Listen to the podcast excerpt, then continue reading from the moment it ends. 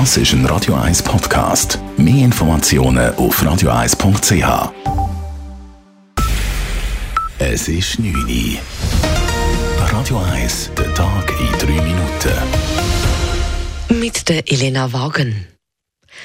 Trotz Öffnungen der Fitnesscenter, der Kinos oder der Restaurantterrassen bleibt die Corona-Lage in der Schweiz stabil. Die Zahlen sind sogar weiter sinkend. Das bestätigt Patrick Mattis vom Bundesamt für Gesundheit heute vor den Medien. Die Zahl der laborbestätigten Fälle nehme weiter leicht ab. Es gibt weiterhin guten Grund, verhalten optimistisch zu bleiben, was die epidemiologische Situation in der Schweiz angeht. Die brasilianische und südafrikanische Variante konnten sich gegenüber der inzwischen dominanten britischen Variante nicht durchsetzen in diesem Wettbewerb. Das ist ein gutes Zeichen. Wichtig sei jedoch, dass weiter rasch geimpft werde und künftig auch Kinder geimpft werden könnten. Seit einigen Tagen wird die epidemiologische Lage in der Schweiz zudem auch via Abwasser überwacht. Und dieses Monitoring läuft laut BAG aktuell ebenfalls gut. Die Analysen des Abwassers zeigen ein Bild der Epidemie unabhängig von der Anzahl Tests und ohne die üblichen 14 Tage Verzögerung. Seit heute kann sich die Zürcher Bevölkerung auch in den Apotheken gegen das Coronavirus impfen lassen. Bis anhin war dies nur in den kantonalen Impfzentren, den Spitälern und den Hausarztpraxen möglich. Mit den insgesamt 160 Impfapotheken im ganzen Kanton werde der Bevölkerung der Zugang zur Impfung noch einmal erleichtert, sagt Lorenz Schmid. Er ist Präsident des Zürcher Apothekerverbandes weil wir sehr nahe sind. Wir kennen unsere Leute und ich stelle auch immer fest, dass sehr viele Personen einfach zur Apotheke Vertrauen haben, über die letzten paar Jahre entwickelt, weil wir ja schon länger im Kanton Zürich impfen tun. Ich glaube, wir haben eine gewisse Nähe zu der Bevölkerung, die sicher durch Impfraten wird erhöhen.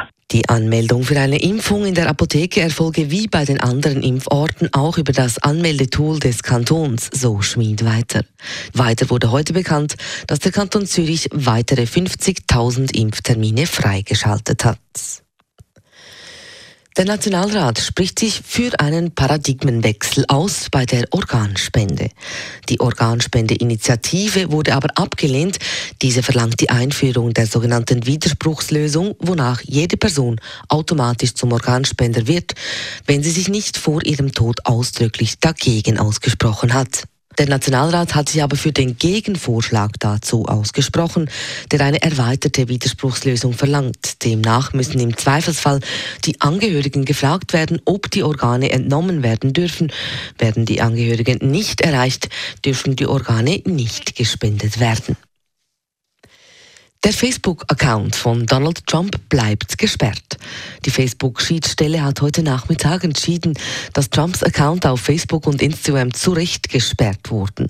Dass diese Sperre unbefristet ist, das sei jedoch nicht gerechtfertigt, heißt es in der Begründung weiter. Die Accounts von Donald Trump wurden im Januar nach der Stürmung des Kapitols dauerhaft gesperrt, auch auf Twitter. Da Trump dadurch den wichtigsten Draht zu seinen Anhängern verloren hatte, hat er diese Woche seine eigene Plattform ins Leben gerufen. Radio 1 Wetter. Morgen Morgen sehr freundlich, dann aber immer mehr bewölkt und im Laufe des Nachmittags wird es dann auch immer wieder nass. Temperaturen zum Aufstehen 4 bis 6 Grad und am Nachmittag dann höchstens 13 Grad. Das war der Tag in 3 Minuten.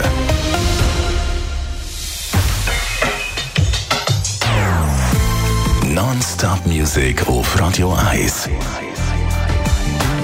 Die besten Songs von allen Zeiten. Non-Stop.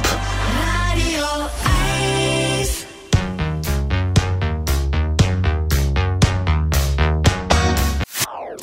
Das ist ein Radio 1 Podcast. Mehr Informationen auf radio1.ch.